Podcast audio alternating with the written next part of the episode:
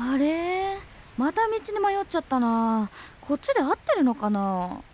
いいやちょっとこのよどんだ池のほとりで休憩しようっと。そうだおにぎり持ってきたんだった。ここで食べようっと。もぐもぐもぐ。あおにぎり池に落としちゃった。どうしよう。こういう時湖だったら女神様が出てきてくれるのにな。ピカピカピカピカ。うわ自分でピカピカ言いながらなんか出てきたどうも池の女神ですわよ。池にも女神いるんだ。あなたが落としたのはこの具も海苔も使われてない普通の塩むすびですか？それともこの高級なお米と高級な海苔を使った高級なおにぎりですか？高級なおにぎりです。嘘おっしゃいあんたみたいな何の取り柄もない中の下の小娘がこんな高級なおにぎりを持っているはずないわ。ひどい。そんな言い方ないじゃないですか。それセクハラですよ。パワハラだ。まあ最近の子は何かあればセクハラだのパワハラだのって言ってじゃあ逆にあなたはすぐに何でもハラスメントだと決めつけるハラスメントハラスメントだ。略してハラハラだ。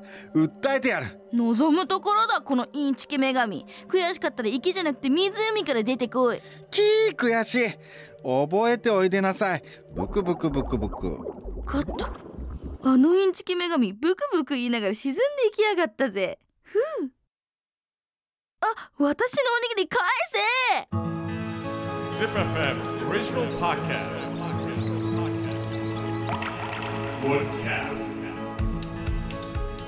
こんにちはヒラリーです。ウッディーラーの樋口です。チップ FM オリジナルポッドキャストウッドキャストこの番組は森と人の距離を近づけるプロジェクトウッディーラーの樋口さんといつかツリーハウスを作ってみたい私ヒラリーがものづくりと森づくりをつなげる自然まみれのプログラム。ぜひ最後までお付き合いください。最近は上司からの LINE の文章の最後に丸をつけると威圧的でハラスメントになるみたいですよ。本当ですかね。本当変な時代になりましたね。まあなんかちょっとわかる気もしますけどね、まあ、樋口さんも若い子に何言われるかわからないんで気をつけてください、はいさて今回のエピソードなんですが前回木造住宅の耐震性について伺いました。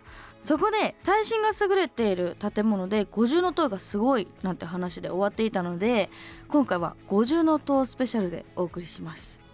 確か五重の塔がある法隆寺って木造の建物の中で世界で一番古いんでしたっけ？うんそうなんです。現存する世界一古い木造建築物は法隆寺です。やっぱ世界一すごいな、670年に落雷による火災で全焼したとの記載が、まあ、日本書紀にあるんですが、その後再建され建築物として1300年以上の歴史を誇るのは証明されてます。へえ地震でも倒れたりしなかったんですか、はい、あの地震で倒壊したっていう歴史はなくてうんうん。特に五重塔は法隆寺だけではなくてうん全国各地でねうんさまざまな建築物がありますが地震の揺れだけが原因で倒壊したっていう記録は一切ないと言われております。あんなねこう細長く倒れそうなのに、うんなんで倒れないんですか五重の塔は？ではねまずあの五重塔の構造から説明していきましょうか。はいお願いします。五重塔はこのひさしの部分この屋根の部分ですね。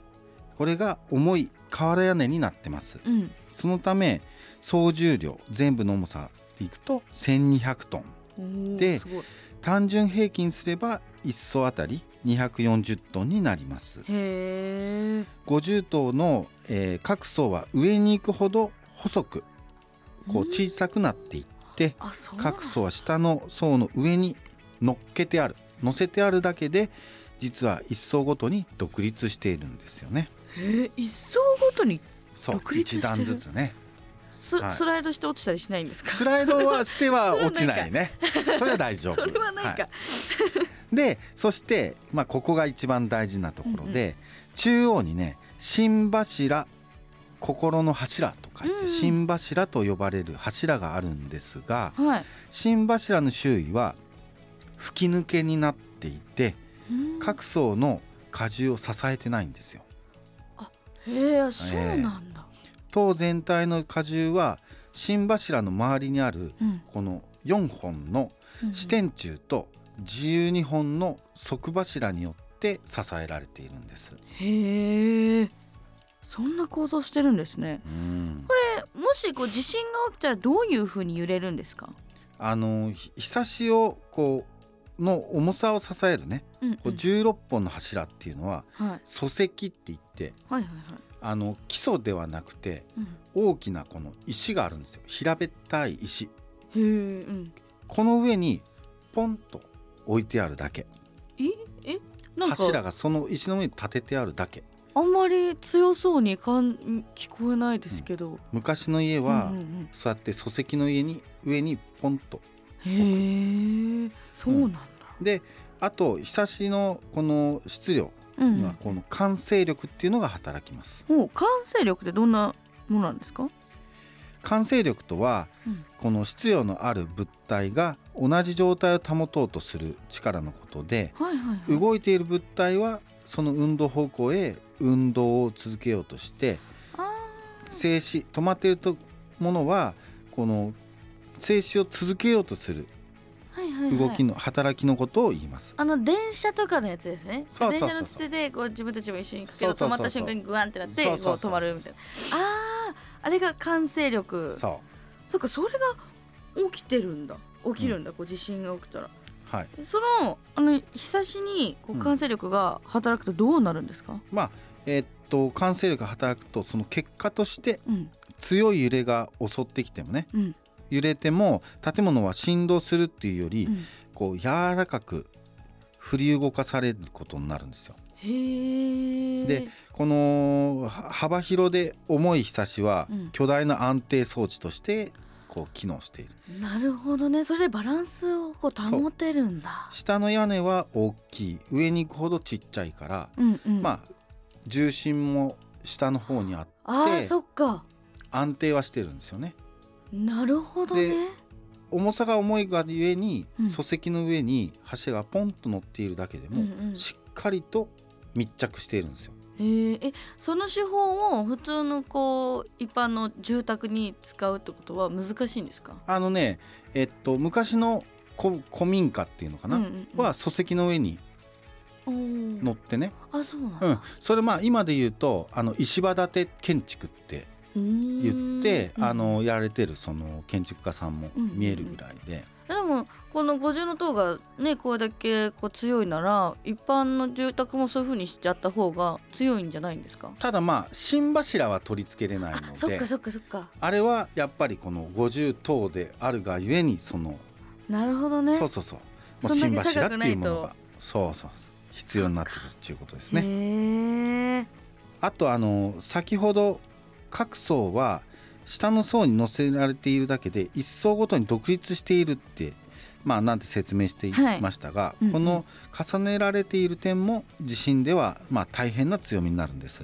うーん。一番目のね層が右に揺れると2層は左。左、うん。一緒に右じゃなくて左に行くんだ。3層目は右と。互い違いに揺れることで全体でこの揺れの衝撃を吸収する仕組みなんです。でで各層、がお互いに逆方向にくねくねと横揺れするためうん。この動きはスネークダンスと呼ばれているんです。なんかおもちゃとかみたいですね。こうんそうね。おもちゃっていうよりこのなんかう、うん。ボールペンとかさ鉛筆とかさ、はいはいはいはいあのー人差し指と親指でこうくねくね、はいはい。あの軽く曲がって見えるよってそうやるね。そうそうそうこ ここの原理と一緒なのよ。ああなるほどね、うん。もうこういった構造もこう耐震に反映されてるってことでもうこれって昔の大工さんがそれをこう加味して建てたんですか？分かった上でやってたんですかね？えっとまあ最初のその建築っていうのは、うんうん。やっぱりあの大陸いわゆる中国から、まあ、伝わってきたっていうものが元でそれ以前っていうのはうん、日本人はあの縦穴式住居。あ懐かしい。縄文時代。弥生時代で。掘るやつですよね。そうそうそうそうそれでずっと1万年ぐらいねあの生活してきましたよと。こ。縦こうの建物の前は縦穴式住居なんだ、そうそう。でそれがやっぱりそのなんて言うんだろうな。うん。卑弥呼様から後になってくるとえーっとこの国をねうん。どういうふうに安定して治めようかっていうことを考える人が出てきたうん。時に、やっぱりこの信仰の精神とかうん。神様をもう祀ってとか、うんうん。まあ、そういうことが政治的にこう取り入れられるようにないったとか、ちょうどあの天皇もその政治的にねあの影響力を持つっていうようになってきた時に、その自社仏閣を建ててうん。国を安定させようということで、なるほどね。それがあの中国の方からうんうんん。そういう建築様式が朝鮮半島を伝ってやってきてうん。で法隆寺を建立されたっていうことでだからつまりその中国の方からの建築様式っていうのがまあ、その当時の建て方。じゃあこのあのスネークダンスのこのね五重の塔の建て方っていうのは元こう中国そうそうそうから来てあそうなんだ。確かにこう中中国ってねこうイメージでこう高いそういう五重の塔みたいなのがなんか割まあと、建築も見ねあのやっぱり素晴らしいものもあったし、うんうん宮殿も建てられてるんで、うんやっうん、ぱり技術はやっぱりすごかったんだとそう思いますよね。なんですね。はあ、めちゃくちゃ勉強になりました。皆さんも今度ね五重の塔行く時にはあのその構造の部分にもちょっと着目してほしいなと思います。樋口さん今回もありがとうございました。はいありがとうございましたウッドキャスト次回もお楽しみに。